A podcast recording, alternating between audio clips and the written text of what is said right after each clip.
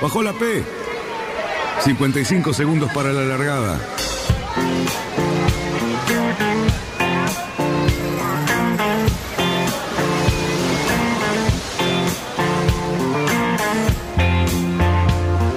Así comienza Radionautas. Toda la información de la náutica argentina aquí por FM Symphony 91.3. Más que nunca, más que nunca. La radio que marca el norte. Last night and the night before, 25 robbers at my door. I got up and let 'em Vamos bien, vamos bien. Orsa, Orsa, Orsa. Vamos bien. Orsa, Orsa, Orsa. 5, 4, 3, 2, 1. Largamos. Buenas noches, radionautas. ¿Qué tal? Aquí estamos nuevamente, viernes, para un fin de semana soleado, muy bonito, con calor. Lamentablemente lo vamos a tener que ver por televisión, pero bueno, así son las cosas por este tiempo. ¿Cómo están, señores compañeros de la radio, Cali Cerruti y Luis Petec? ¿Cómo andas, Dani? No estamos frente a la plaza, como decís siempre. No estamos frente a la plaza hoy. Hoy estamos cada uno en nuestras propias casas, cumpliendo con la reglamentación y bueno, cuidándonos. ¿Cómo andas, Luisito? Muy bien, muy bien, amiguitos. Eh, pero a ver, estamos cumpliendo con la reglamentación, pero estamos cumpliendo además, después de dos viernes de pasar programas grabados, ¿sí? estamos cumpliendo y estamos acá al pie del cañón, cada uno desde su casa, ¿sí? pero haciendo el programa que tanto nos gusta. Bueno. En realidad sí, señores. porque no sé si ustedes notaron y estuvieron como con todo el tiempo este que probablemente ahora a uno le sobra, la cantidad enorme de, digamos, de, de oferta de temas relacionados con la náutica, que por un lado me pone muy contento. Por ejemplo, vi uno del Regatas La Plata, donde nada más ni nada menos que Juan Pacadario, que creo que es uno de los mejores proveedores que tiene la Argentina, va a tener una entrevista y va a entrevistar a otras personas. La Plata es un, tiene un montón de personalidades muy importantes de la náutica. Además, Julio La Bandera enseñando a regatear, eh, mucha gente contando sus historias, eh, digamos, reportajes remotos a distintas personalidades. Me pone muy contento porque en realidad es el- no sé será que el algoritmo de Facebook nos elige a nosotros porque conocen nuestros gustos, pero es muy lindo que todo este deporte se, se popularice de esta manera, ¿no? Y cuando, cuando empezamos con todo esto, decíamos que faltaba comunicación, que, que faltaba algo de interés para toda la gente de la náutica. Y bueno, arrancó así Radionautas. Y la verdad que siempre celebramos que haya más gente eh, tratando de divulgar todo lo que se hace y todo lo que pasa en nuestro ambiente, ¿no? Bueno, nosotros hoy tenemos un programa, un programa muy lindo. Este, hay un reportaje, un trabajo brillante de nuestro corresponsal que como no pudo viajar a España, directamente se comunicó con una personita. ¿Cómo es, Lucho? A ver, contanos. Chamila Tacín. Sí, señor. Este, eh, bueno, es una, una joven que está a, a punto de embarcarse cuando la dejen, porque el coronavirus está en todos lados, pero digamos, cuando se habilite de vuelta el año que viene la mini Transat, este, esta chica se va a subir a su mini de 6 metros 50 y se va a cruzar el Atlántico, señores. Y es la eh, más joven española que participa actualmente en esta regata. ¿sí? Que no es eh, poca cosa, la verdad. Bueno, ya nos va a contar ella, ¿no? Para eso, para eso la entrevistamos. Después de la primera tanda la tenemos, pero esto le entusiasma mucho al amigo Cali Cerruti. Le gusta mucho Bien. el tema de los, de los mini transat, así que vamos a hablar esto también ahora, ¿no? En realidad soy un fanático, de, cada vez más fanático de los barcos chicos eh, eh, y además fundamentalmente de la mini Transat y lo que es toda su evolución, que después vamos a comentarlo un poco. También me parece que lo contagió un poco a Lucho, a Lucho y bueno, tenemos un montón de datos para ellos, para todos nuestros queridos oyentes. A mí me siguen Claro gustando sí. los barcos de 60 pies, te digo. No, No no, el sacate eso de la 60 pies. ¿Te acordás cuando había una frase que daba vueltas por ahí que decía que los barcos deben ser grandes, aunque no anden, grande aunque no ande. Pero cuando uno llega a cierta edad, eh, los barcos se hacen difíciles de llevar, tener, mantener, tomarle un rizo, ondearlos, atracarlos. Ir a la proa. Ir a, ir a la proa, olvídate, no se pasa de los molinetes. Pero ya no es lo mismo.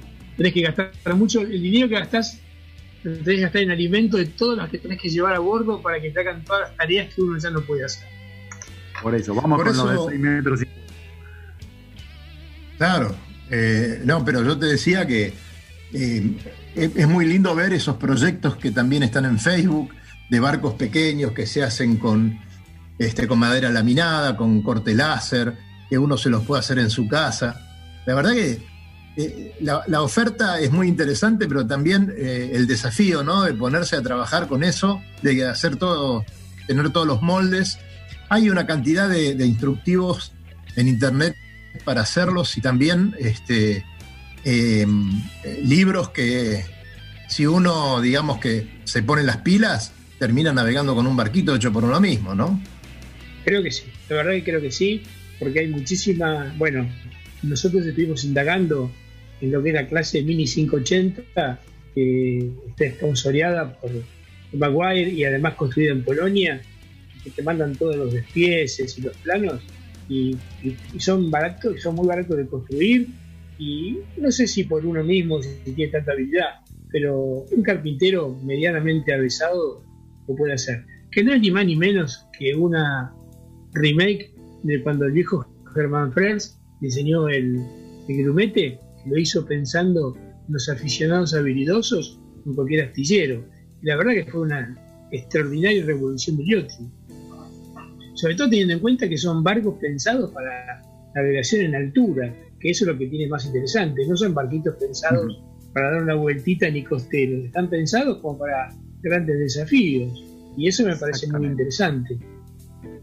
Realmente- Muchachos, ¿ustedes qué, qué opinan eh, sobre la reinvención a lo mejor de, que se tiene que dar o se estará dando ya en los clubes, ¿no?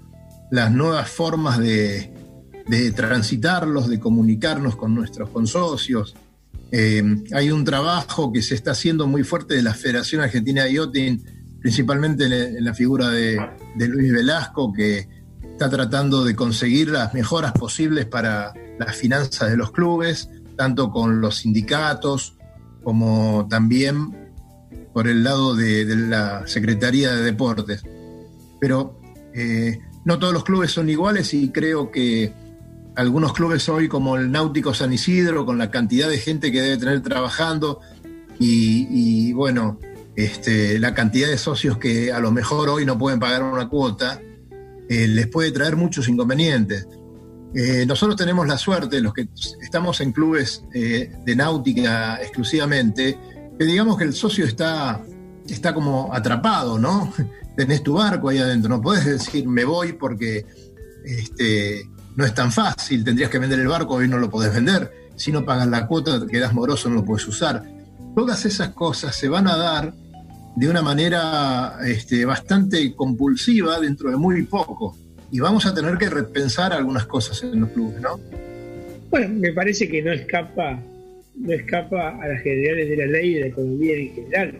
Me parece que los clubes pueden estar pasando la misma, la misma problemática que probablemente tengan las pequeñas empresas, los negocios, los negocios eh, a la calle, la gente que es eh, los profesionales autónomos. En realidad estamos todos pasando un momento muy, mucho, muy distinto y muy difícil, porque nuestros ingresos que dependen de la relación con la gente en este momento no están dados. Los clubes seguramente van a pagar el pato. Si cuando hay crisis económica lo primero que uno hace es dejar de pagar el Desgraciadamente es Sí, así.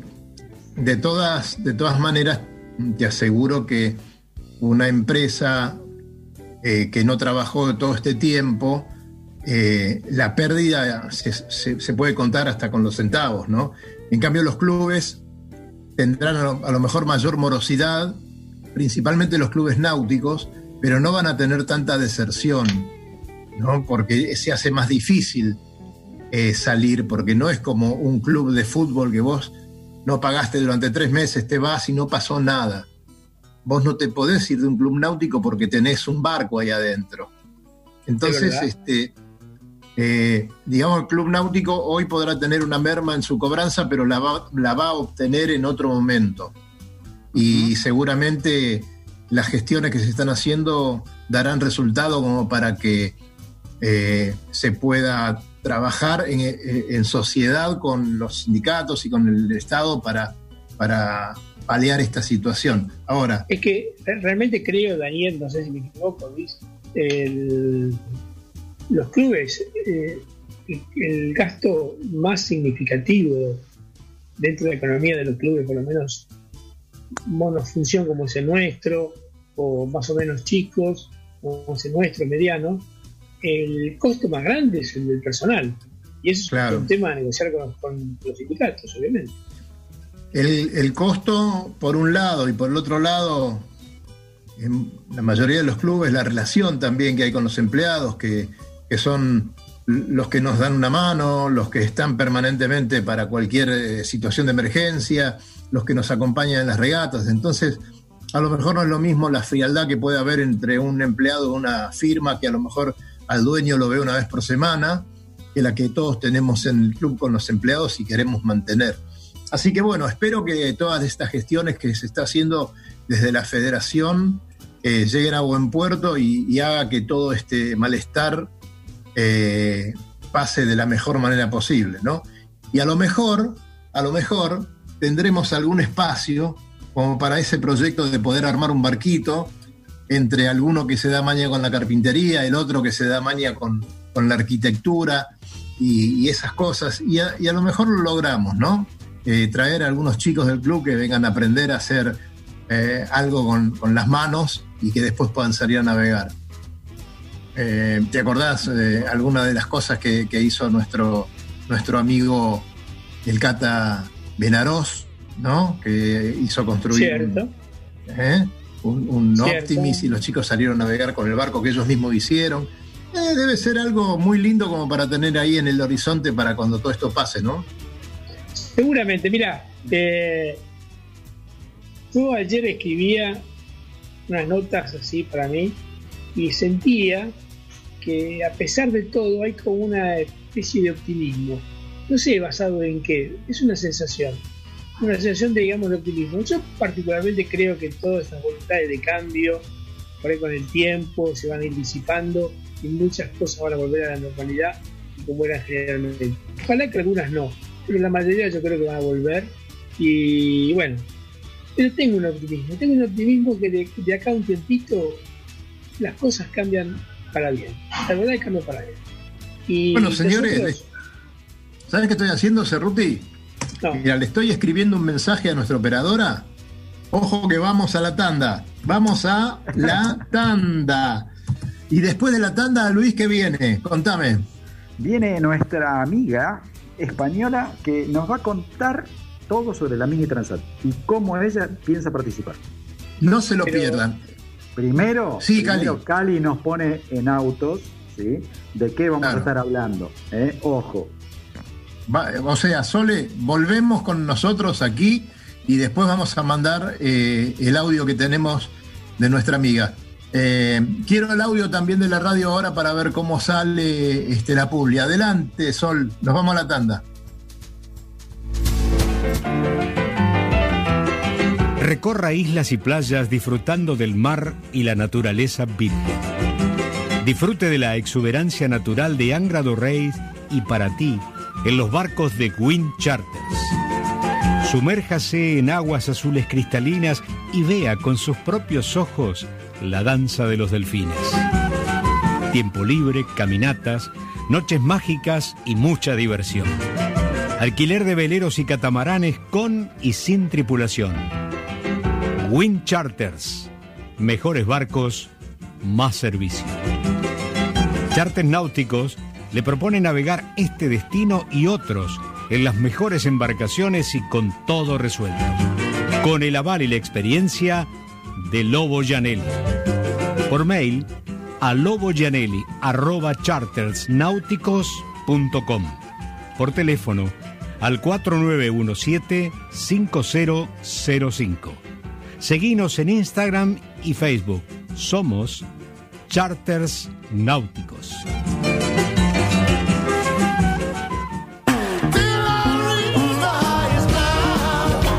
Náutica Escalada. Náutica Escalada. Es la ferretería náutica donde encontrás todo lo que necesitas para tu embarcación.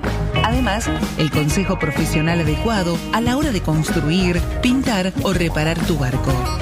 No lo dudes, lo que necesitas está en Náutica Escalada. Llámanos al 4744-3878 o entra a www.nauticaescalada.com.ar. Náutica Escalada. Náutica Escalada. Escalada y 9 de julio, San Fernando.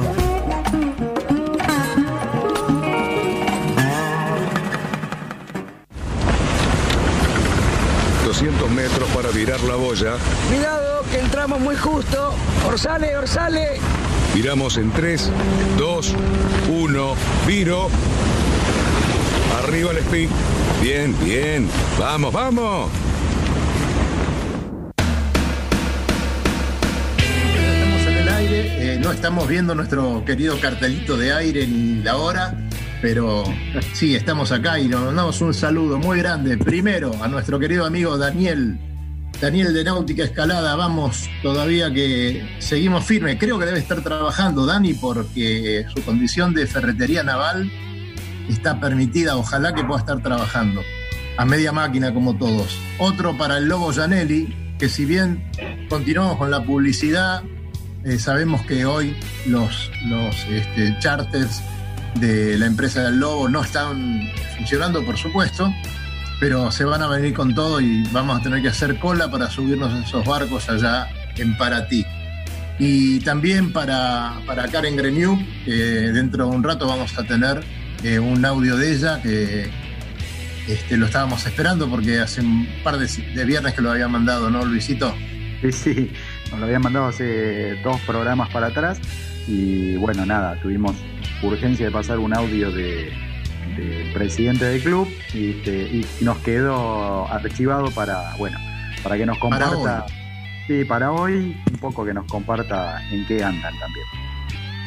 Cerruti, ¿qué me cuenta? Vamos para, Mira, yo les cuento que para España. Les cuento que navegar lejos en barcos chicos no es una situación nueva.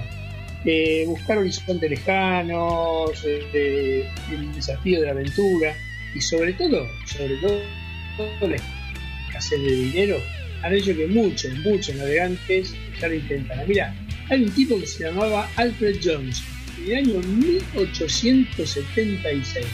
¿Escucharon bien? 1876 Impresionante. a bordo de un Doris.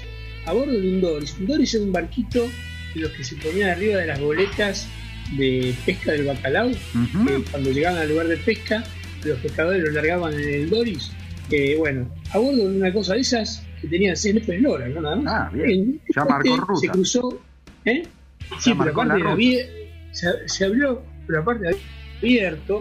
Y el tipo se fue y se cruzó de oeste a este desde Terranova hasta Inglaterra. Eh, después hubo otro señor que tampoco estaba muy, muy sano de la cabeza, que se llamaba Bernard Gilroy, que atravesó el Pacífico, Desde Estados Unidos hasta Australia, en un barquito de 5,5 metros, pero estoy hablando del año 1882. O sea, estos nietos, imagínate que esto los contaron, nosotros ni nos podemos haber enterado. Y ahí en más aparece una lista larga de gente y nos podría un día vamos a dedicarnos un programa a todos ellos, que realmente inclusive los foráneos y los propios, hay un montón de gente que con un barco chico hizo grandes aventuras. Pero bueno, hablando de la Mini Transat, digamos que la Mini Transat empezó en el año 77 Ujú. y se debió a que en ese momento se corría todo lo que era la OSTAR, que era la regata transatlántica. OSTAR significa Original Single Handed Transatlantic Race, que la organizaba un club, un club inglés, lo que era para grandes deportistas. Acuérdense de la época de Eric Tabarly con su Hendrick, o más adelante Alain Colas cuando corrió con ese barco de cuatro palos que se llamó el Club Mediterráneo.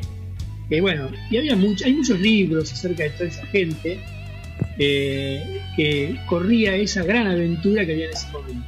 Bueno, había un señor que se llamaba Bob Salmon, que en el 77, y, y atento a la gran cantidad de gente que no podía participar porque no tenía ese, ese dinero, intentó democratizarla y entonces dijo, bueno, vamos a organizar esta clase y puso y organizó una regata que fue la primera, la primera travesía Atlántico para barcos pequeños. Tuvo 58 participantes y fíjense lo que el tipo determinó. Primero, el barco no podía medir más de 6 metros 50. No podía tener ayuda mecánica de ningún tipo, o sea, no podía haber ni siquiera ningún motor. Eh, el, barco solo podía llevar 5 velas. La única obligatoria era el tormentín. El resto lo elegía el, navegante. El primer tramo, que era de Pensando, en Inglaterra, hasta Tenerife, era abierta. Era obligatoria, pero abierta. O sea, vos podías entrar en cualquier puerto, reparar y todo demás. Llegabas a, a, a, a Tenerife y de ahí se largaba sin handicap. O sea, te bajaban la bandera y largaban todos juntos.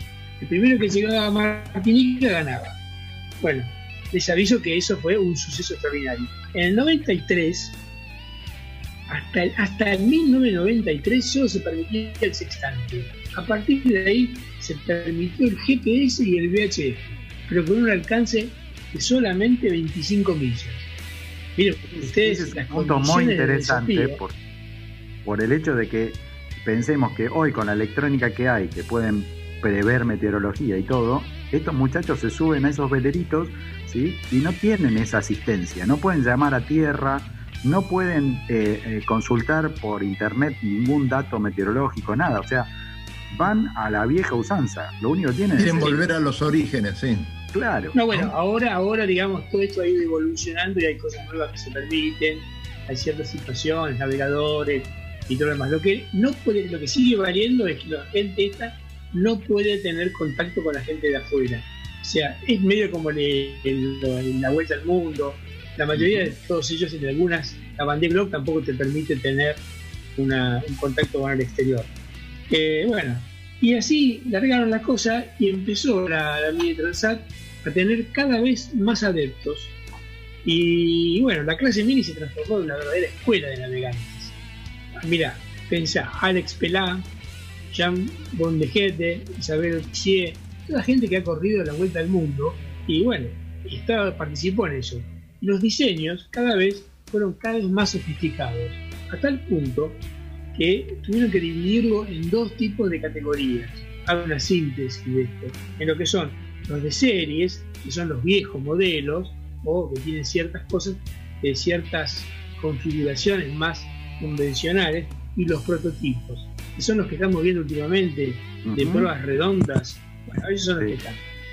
Para que nos demos cuenta y lo comparemos con los barcos que conocemos, que voy a decir, la eslora es de 6,50 metros, sin incluir ni el tangón ni el timón, obviamente el timón queda afuera. El franco bordo no puede ser menor de 75 centímetros, pero como máximo 80. Pues estamos hablando de un barco relativamente chiquito.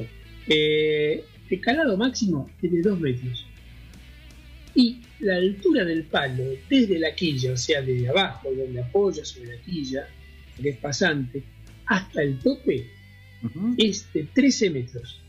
¡Wow! 13 metros de palo. Así que imagínense los metros cuadrados de vela que soporta, y cuando uno ve las imágenes, son impresionantes. Por Les eso van como una patineta acuática los muchachos. Bueno, han tenido sin la duda, o sea, navegación de 24 horas, digamos, de 342 millas. Wow. Navegan a, una, a, un, a una- un promedio de velocidad de 12 nudos, obviamente con vientos cortantes, pero bueno, no es para cualquiera. Y ya los, los tripulantes son gente que ya está, que, que ya son deportistas más avesados, ¿no? Como esta chica que vamos a escuchar ahora. Eh, la clase Pero bueno, mini se, armó. Eso, eso te quería comentar, Cali. Para mí tenemos que escucharla un poco a esta chica porque Sí, sí. justamente va a ir por el otro lado, va a ir por... Empezó con entusiasmo y sin, o sea, con navegación un poco más casera y llegó a esta competencia que podríamos decir que es de muy alta performance, ¿no? Además, cosa, atención, no- atención a las mujeres que hay una invitación implícita, ¿no? eh, en este reportaje para todas ellas. Sí, sí, sí, Hay- claro. Inclusive hay muchas mujeres que corrieron y que corren. Les aviso una cosa, no cualquiera se anota en la mini lanzar. O sea, No. la clase mini tiene todo un campeonato previo, del cual uno tiene que clasificar. Lo va, lo va a explicar exactamente, lo va a explicar exactamente esta chica, así que vamos che, con eso. No, Bueno, la no me, no me- no me quería olvidar que tenemos un argentino acá, ¿eh? Está Es cierto, es cierto. que es el hijo de Marcelo Saguier Forluz, que está desde Claro. el año pasado corriendo en esta casa. Y hay un diseñador argentino, que es Marcelo Conte, que también diseñó un mini que se está fabricando en el país. No me quería olvidar de eso. Muy Bueno, bien. como Bien, verán, y vamos a hablar con más. Conte. Vamos a hablar con Conte tenemos pronto. mucha info y vamos a tratar de comprimirla todo lo que podamos. Eh, Atención, Sole, Soledad. ¿Nos podemos ir entonces con ese audio?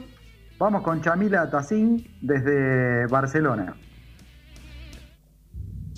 Un saludo a todos los oyentes del programa. Mi nombre es Chemila Tassin.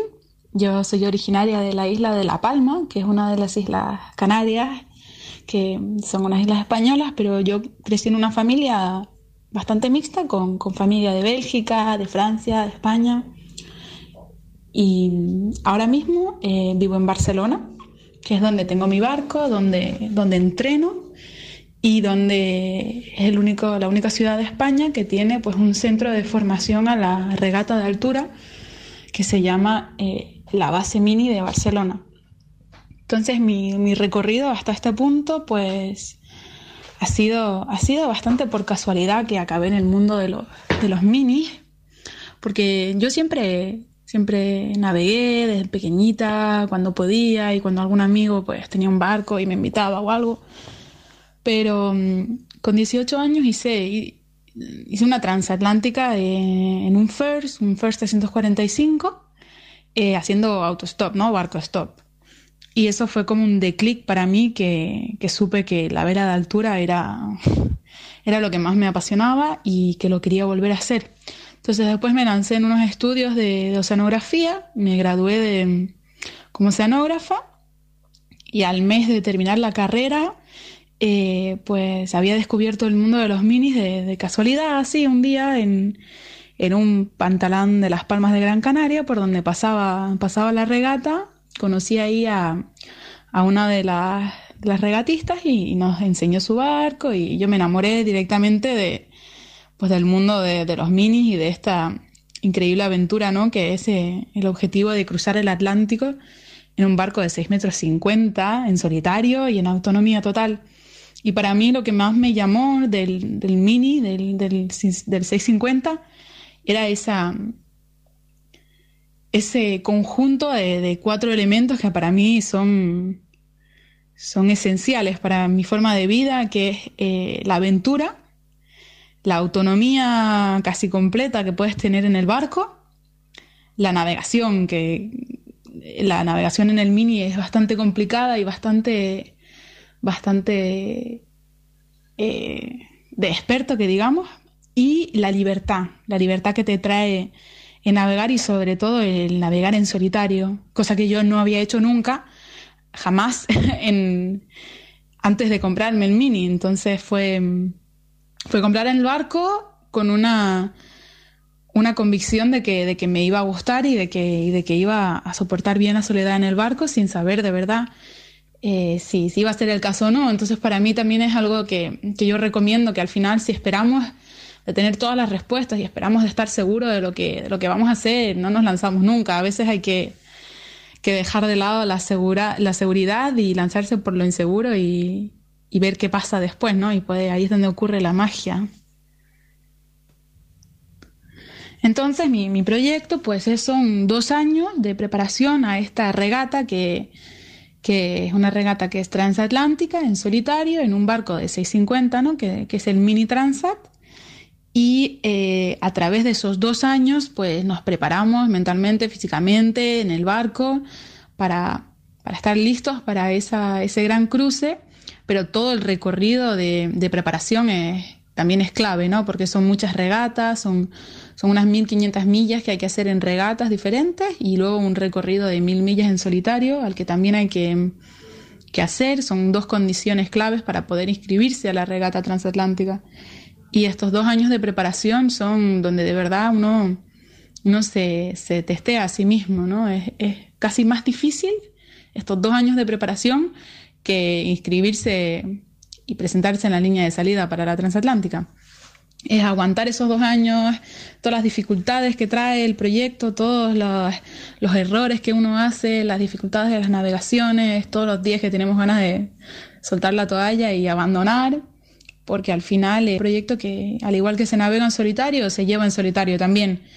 Y todos los, todos los esfuerzos son de uno mismo, entonces es un proyecto que enriquece muchísimo, pero que demanda también mucho por parte, por parte nuestra de energía, ¿no? Y de, y de motivación y de seguir con, con la idea fija de que el objetivo es llegar a la línea de salida y, y llegar al Caribe después.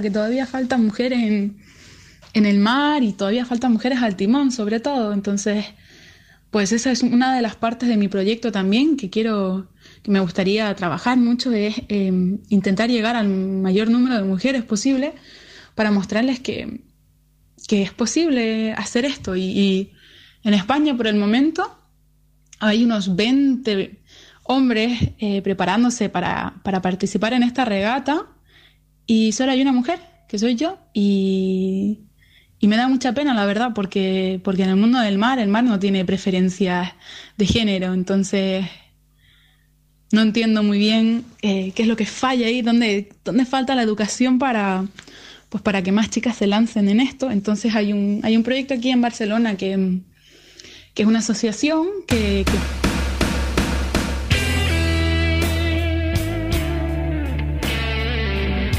Bueno, ¿estaremos en el aire? Supongo que sí.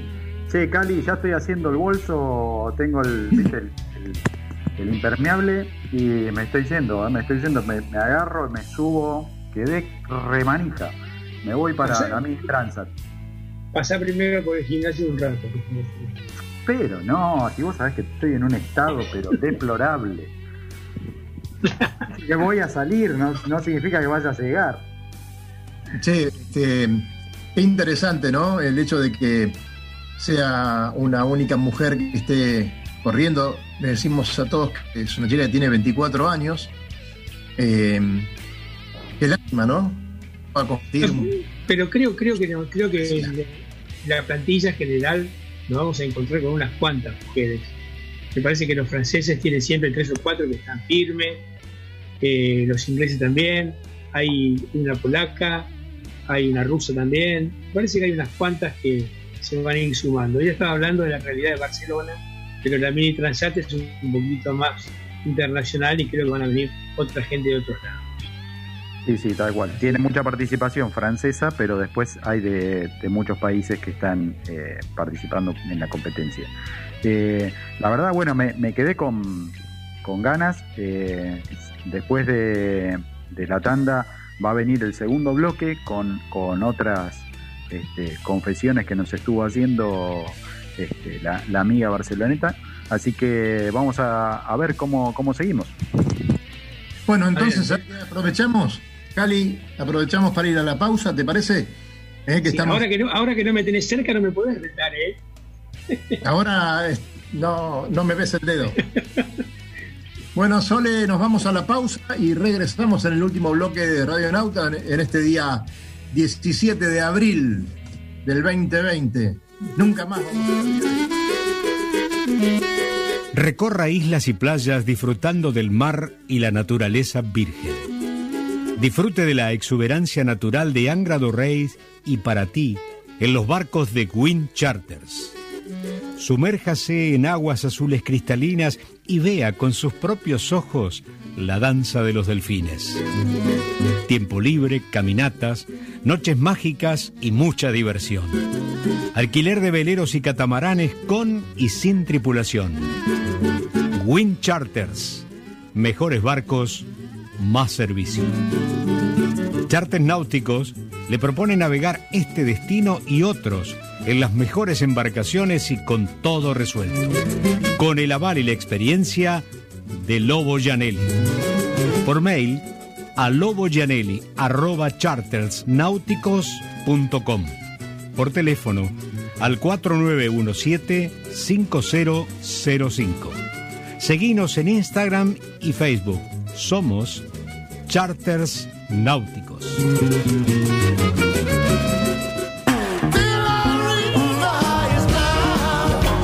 Náutica Escalada. Náutica Escalada. Es la ferretería náutica donde encontrás todo lo que necesitas para tu embarcación.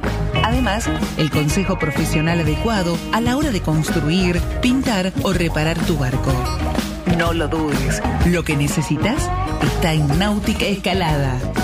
Llámanos al 4744-3878 o entra a www.nauticaescalada.com.ar. Náutica Escalada. Náutica Escalada. Escalada y 9 de julio, San Fernando.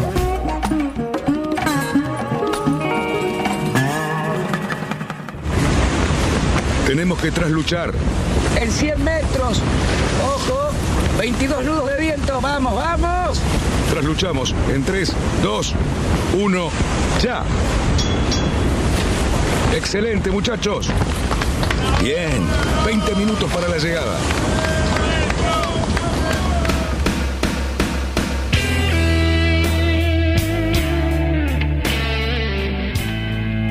Vamos, este.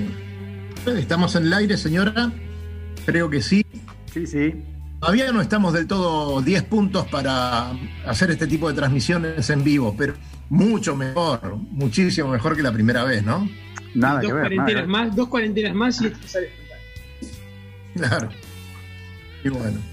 Eh, ¿Con Siete qué años, siete años llevó a acostumbrarnos a, a manejarnos con los micrófonos en el. Claro, claro. Escúchame, el Zoom lo vamos a manejar siete años más. Este, ¿Seguimos con la otra parte de nuestra amiga? Claro que sí, vamos con la Vamos, segunda Yamila. parte de Yamila Tassi.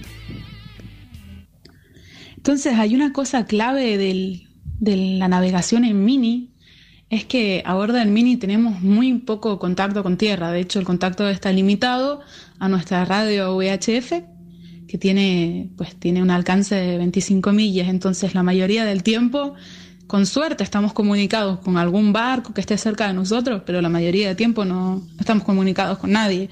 No tenemos derecho a llevar los teléfonos móviles, no tenemos derecho a llevar el teléfono satelital. Eh, la autonomía es total con respecto al, al contacto con tierra, ¿no? Entonces, hay una cosa que se aprende en el mini y que es, eh, que es básica, es que hay un factor de, de incertidumbre, ¿no? Que no te va a llegar el parte meteorológico de lo que te va a venir mañana o pasado. Solo te puedes fiar con lo que, con la información que tenías cuando saliste y lo poco que puedes pillar en la radio, pero esa, esa falta de, seguridad en lo que va a venir es lo que también nos fortalece como, como navegantes. Y creo que hoy en día, justamente en esta situación mundial que estamos viviendo, pues eso es uno de los, de los em- aprendizajes que se hacen en el mar que pueden servir en tierra, ¿no? Que al final te das cuenta que no tenemos control sobre nada y, y- en, tierra tenemos esa falsa sensación de que controlamos todo nuestro presente, nuestro futuro, el año que viene, tenemos planeado años de vida, pero en el mar, en el mar se planea muy poco. Entonces, eso es lo que a mí me está sirviendo ahora mismo, aunque los primeros días, como todo el mundo, estaba bien desesperada, viendo que todos los planes de mi verano, todas mis regatas, todas mi- las millas que iba a correr este año, pues estaba, estaba volando, ¿no? El plan. Al final, eh, eso es lo que te enseña el mar, ¿no? Que tienes que perder total control sobre, sobre tus planes para dejar que, que el mar te enseñe y te lleve por otro camino. ¿Cuántas veces no nos hemos quedado en puerto aún teniendo un plan maravilloso de navegación, que si vamos a las Bahamas, que si vamos al Caribe, que si vamos aquí o allá y al final viene una tormenta y te quedas sin planes, te, te pasa la temporada y chao, ¿no? Y eso nos ha pasado a todos los navegantes, entonces creo que ahora mismo pues este contexto es un poco, un poco parecido, ¿no? Hay que dejarse llevar por esa pérdida de control y, aprovechar del tiempo que se nos está dando para, pues para sacar adelante muchos otros proyectos que, teníamos por ahí parados. Y ahora mismo que estamos en tierra, pues, pues el objetivo es eh, aprovechar todo este tiempo para, para mí por lo menos hacer teoría. Yo sé muy poco de, teoría de navegar y siempre he sido más por instinto y por aprendizaje de, estar en el barco y ver lo que estaba pasando, pero he hecho muy poca escuela que digamos. Entonces ahora estoy aprovechando pues para sacarme el Master.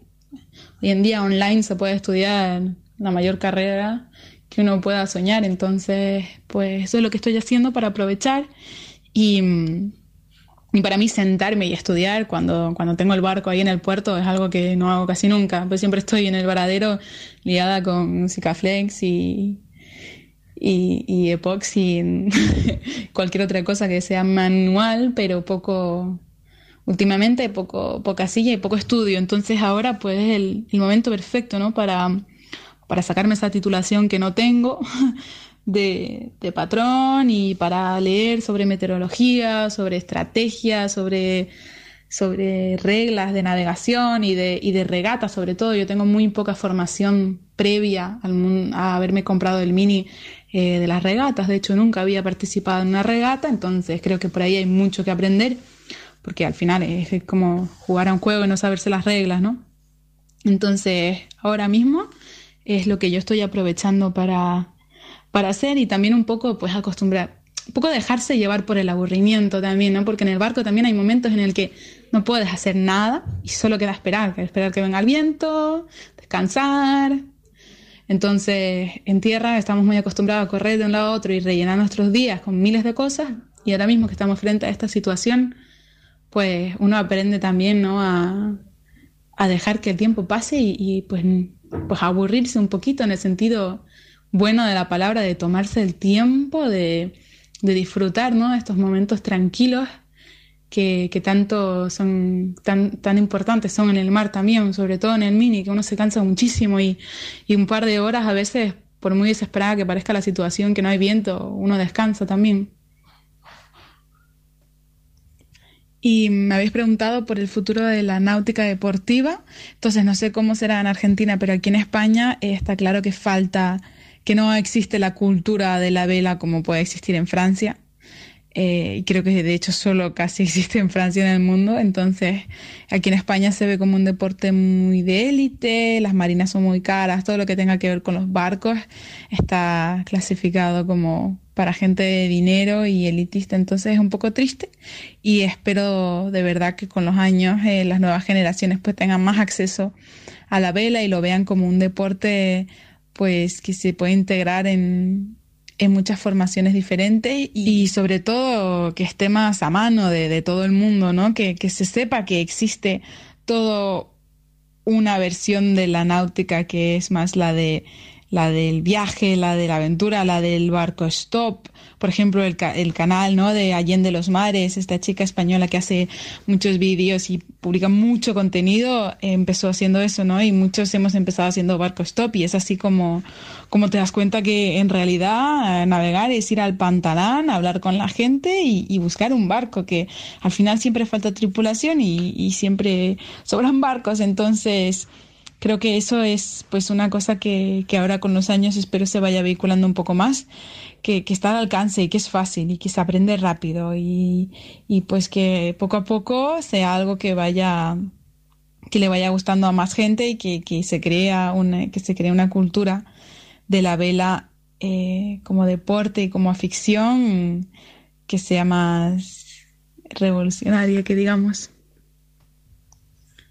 a mí personalmente, si, si alguno quiere hacerme preguntas, eh, lo que sea, duda de lo que sea, me pueden contactar con mucho gusto a través de mi Instagram, de mi página web y de mi Facebook.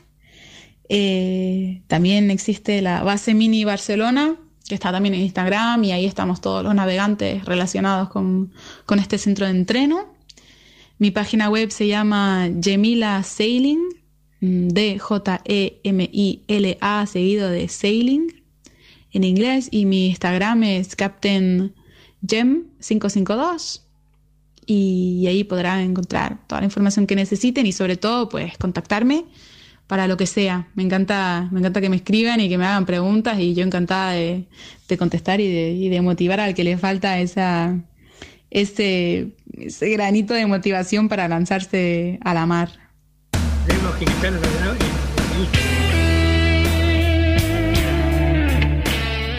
Sí, sí. La verdad, entusiasma, sigue entusiasmando esta chica. Eh, muchísimas gracias a, a, Camila Tassin este, por, por darnos sus conocimientos, su, La quiero en el estudio, ¿eh?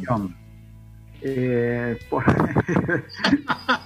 a eh. ser más fácil tenerla por Zoom, me parece, porque eh, tiene la agenda bastante, bastante apretada para llegar a, la competencia, siempre y cuando se mantengan más o menos las fechas. Este, así que bueno, capaz que logramos este, tener, tener un Zoom con ella y, se sumen a alguno de los programas. Eh, nada, la verdad que muy interesante eh, la conversación, las conversaciones que, tuvimos para llegar a esto con ella. Eh, la verdad que sí, es los, los, los, insto a todos a que hacerle preguntas o tienen dudas, realmente responde, responde tan abierto como escucharon ahora en los audios, así que eh, muchachos síganla eh, y, miren un poco su página, vean el Kairos, que es el, mini de ella, la verdad es una, hermosa nave. Eh, y una. Una. Perdón, Lucho. Sí, sí, decime.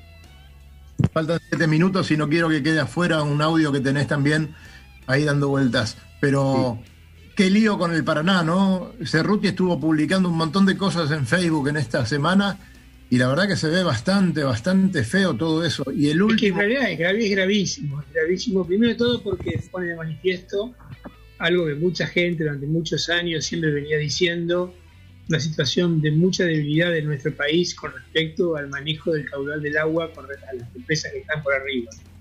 Eh, a hoy ayer o antes de ayer ya se empezó a abrir Itaipú y otras más, con lo cual probablemente un cierto alivio venga, pero hubo un desastre ecológico y ahí sobre todo un desastre enorme económico, porque los puertos cerealeros están casi inactivos, lo mismo que casi toda la actividad. Este, hay unas bajantes extraordinarias, aparecieron objetos que no se pueden creer. Hace 50 años que no bajaba tanto y por tanto tiempo el Paraná. Es muy grave, un río es mucha vida, mucha vida alrededor de él, significa muchas cosas, mucho más allá de lo que puede ser la anécdota de, ver el agua baja. Eh, es muy grave, realmente es una cosa muy, muy grave y que creo que vamos a vivir. Pero bueno, eh, estamos acostumbrándonos a estos escenarios tan raros que otro más parece mentira.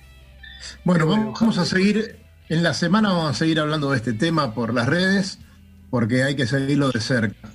Y, bueno, así como esta chica nos estaba comentando que le encantaría que haya más mujeres, también nosotros tenemos una cantidad de mujeres que estaban haciendo bastante por, el deporte y por las regatas, ¿eh? el campeonato femenino. Y Karen era una de las eh, principales este, animadoras de este campeonato, con una tripulación este, muy colorida. Eh, la verdad que este, cada vez que hemos estado con ella la hemos pasado muy bien. Y bueno, tenemos un, audio de ella, ¿no es cierto, Luis? Claro que sí, vamos con el audio de Karen Greñuk y Pink Force que nos eh, informan y nos eh, saludan también. Hola amigos de Radionautas, ¿cómo están? Bueno, espero que estén todos bien, que se estén cuidando mucho. Eh, nosotros estamos esperando pacientemente, pero entrenando a que todo esto pase y que sea solo un recuerdo y que cuando se levante la cuarentena nos encuentre con un estado físico medianamente respetable para poder seguir corriendo y navegando este, y bueno y volver a las regatas volver al campeonato femenino y volver a representar eh, con el barco a nuestra querida de Pink Force y mientras tanto estamos en la página de Facebook de Pink Force Argentina eh, ayudando a difundir eh, todos los temas que tienen que ver con el coronavirus. Así que cuídense mucho, les mandamos un beso enorme entrenen no solamente con el codo, ¿eh? a- a, no sé, corran adentro de su casa, jueguen con los niños que consumen muchas calorías y van a ver que para cuando empecemos a navegar de vuelta vamos a estar todos en buen estado. Les mando un beso enorme. Bien, bien ahí, este, lo que dijo de entrenar el codo, ¿sabés a qué se refería, no? La, Debe la ser- verdad que no. Ni se Debe me ser el marido. Lo de empinar el codo. Después voy a averiguar si el marido le gusta hacer ese deporte. Me parece que no, pero bueno. Este, eh, bueno, le mandamos un gran saludo a Karen, a, toda su gente, a toda su tripulación. Y, bueno, tenemos proyectos con Karen. Eh, Nos vamos a ir y si nos está escuchando, se lo vamos diciendo desde, desde acá. Nos vamos a ir a San Pedro. Eh, vamos a ver este proyecto del Pandora 31 que se va a empezar a hacer ahí cuando la cosa se normalice. Y después tenemos muchas ganas de, hablar con la gente del club eh, de ese lugar, que son tipos muy macanudos y hay muy buena gente y muy buenos navegantes. ¿no? Principalmente nuestro querido amigo Cerruti, ¿cómo se llama? Moretti. Moretti. Moretti. Mandamos un gran abrazo. Bueno, muchachos, dos minutos. Despídanse. Dos nomás. minutos. Che, Cali, ¿vos escuchaste algo de que hay una cosa que se está organizando así medio, no sé cómo decirlo, eh, no oficialmente, digamos, como una cosa que surge de los nautas, de, de que cuando esto se termine, digamos, de la, de la cuarentena, se haga una navegación desde el desde el Don Alejandro, me parece, hasta... Hasta el Norma Mabel. Ah, epa, ¿cómo? Vamos. Dani, ¿vos tenías algún dato entonces? Pero como no, si lo, lo inventé yo. No, no, lo vamos a alargar oficialmente cuando tengamos un poquito más de información, pero la verdad, el primer sábado que se pueda navegar, toda la gente a las 3 de la tarde en el Norma Mabel, no, en el Don Alejandro y de ahí al Norma Mabel. Vamos a todavía. toda una vueltita. Eh, vamos, vamos, vamos, vamos hasta el Don Alejandro y volvemos al Norma Mabel. Claro que sí. Sí, sí, sí, vamos al Don Alejandro, nos encontramos todos ahí a las 3 de la tarde y damos la vuelta a Don Alejandro, Nueva Babel, Don Alejandro y volvemos. Eh, no importa salir en un horario, cerca de las 3 de la tarde, nos vamos a encontrar todos por ahí y nos vamos a ir saludando este, de barco a barco y, y recordando este, viejas navegadas a bordo. ¿Qué les parece? Muy bien, muy bien, muy bueno el espíritu, me gustó. Bueno, así que Cerruti, ya sabes, prepárate porque después nos vamos a La Plata, ¿no? Nosotros tenemos que irnos a La Plata. La- la- la- todos radio- los tres de radionautas nos vamos a La Plata. ¿Vamos a hacer el programa desde La Plata? No. Probablemente sí, si es que llegamos bien. ¿Por qué no hacemos un Zoom de La Plata? Eso, hacemos Zoom desde La Plata, hacemos Zoom de cualquier lado. Bueno, gente. Bueno, Sole, Sole, nuestra operadora, que si no fuera por ella no podríamos estar laburando. Gracias a Santi, que ayudó mucho con el armado de todo, de todo esto. Y Cerruti, nos estamos yendo. Eh, Luisito, eh, nos vemos por aquí. claro que sí. Nos vamos encontrando, en la semana seguimos coordinando y vamos a ver cómo armamos el programa del viernes que viene, que, ojo, que se viene, me parece, con todo también, ¿eh? Vamos, presencial que sea. Mando un abrazo a todos y como siempre les decimos, ¿qué decimos? Que nos vemos en el agua. No nos Voy a decir ahora. Sí, sí, voy a llenar la bañadera. Claro. Bueno, buenas noches para todos y hasta el viernes próximo. Hasta el viernes. gracias. Bien.